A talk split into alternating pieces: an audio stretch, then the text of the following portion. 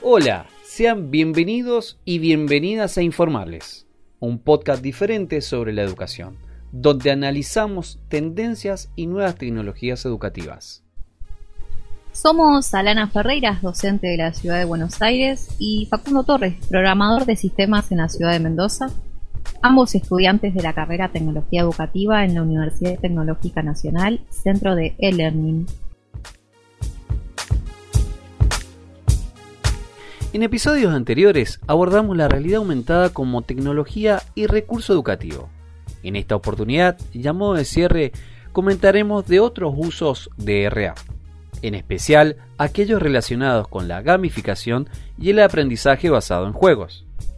Un ejemplo ampliamente conocido en materia de juegos es Pokémon Go, el primero que fue lanzado en estas tecnologías. Hasta ese momento era algo impensado o propio de una película de ciencia ficción la utilización de tecnología virtual implementada en la realidad física en la que nos situamos. El juego consiste en buscar y capturar personajes de la saga Pokémon, escondidos en ubicaciones del mundo real, que implica un desplazamiento físico por parte del usuario en distintas zonas de la ciudad donde se encuentre, sea caminando, corriendo o en bicicleta. ¿Quién iba a pensar que un juego por celular o computadora beneficiaría a la salud de quien lo juega? Por otra parte, ¿cuántos de nuestros oyentes se habrán topado en algún momento de sus vidas con libros que se abrían y aparecía, por ejemplo, la figura de un tiranosaurio rex en tres dimensiones, hecho en papel y al costado información del mismo? ¿No es acaso un antepasado de lo que devino en realidad aumentada? Por ejemplo, el libro Book consiste en cuentos donde los más pequeños pueden visualizar la historia al tiempo que tiene una experiencia sensorial enriquecedora. No solo asiste a los niños a colorear, sino que también puede ser una ayuda a la hora de aprender a leer.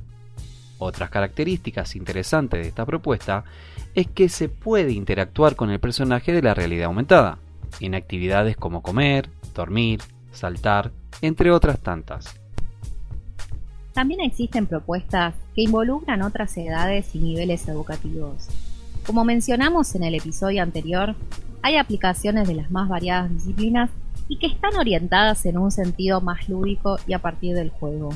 Recomendamos entonces, para iniciarse en RA, Assembler, una aplicación gratuita de realidad aumentada para crear proyectos propios como alumno o docente. Esta app cuenta con una gran librería de elementos y brinda opciones para compartir en forma de red social, facilitando la interacción entre usuarios. Por último, y para seguir reflexionando acerca del uso de realidad aumentada, no se trata de un hecho fantástico ni está en un futuro lejano, se encuentra presente en nuestra vida diaria, ya sea el asistente para reversa en un auto nuevo que te guía desde la pantalla de la consola, hasta cuando sacamos una selfie y le adherimos un filtro o un elemento visual como podría ser unas gafas o una peluca. Eso también es RA.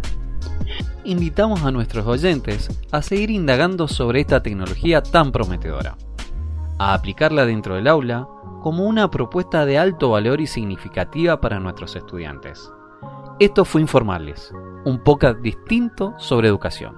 Gracias por escucharnos.